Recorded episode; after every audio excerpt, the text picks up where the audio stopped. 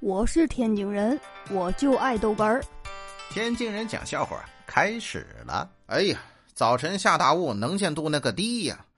我这一下楼啊，这外面这个光线还不太明朗，我就看见一个老者，一身白衣，坐到一个桌子旁边。哎，桌子上摆着一个小圆筒，里面都是铅呢。我一看，哎，这是老神仙呢！我要不算个卦？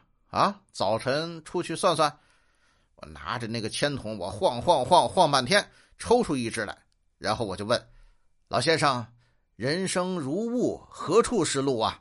你给解一卦吧。”大早晨就坐在这儿啊！这老头啊看了我一眼：“你别晃我筷子啊！我这卖早点了，你干什么呢？”哦，卖早点的。呃，哎呦我的妈！哎呀，中午呢，吃完饭在公园溜一溜，对面走过来一个女的，牵着一条狗。我一看呢，这小女孩长得是真好看。然后我又看看她的狗，她狗又看看我。哎，就这么着僵持了一会儿。小女孩纳闷了，就问我：“你们认识啊？”哎呦天哪，我都想哭了。我我脑海里出现了六个字：“狗富贵，勿相忘啊。”哎呀，小狗啊，有这样女主人，你给我找一个。嗯，我也单着呢。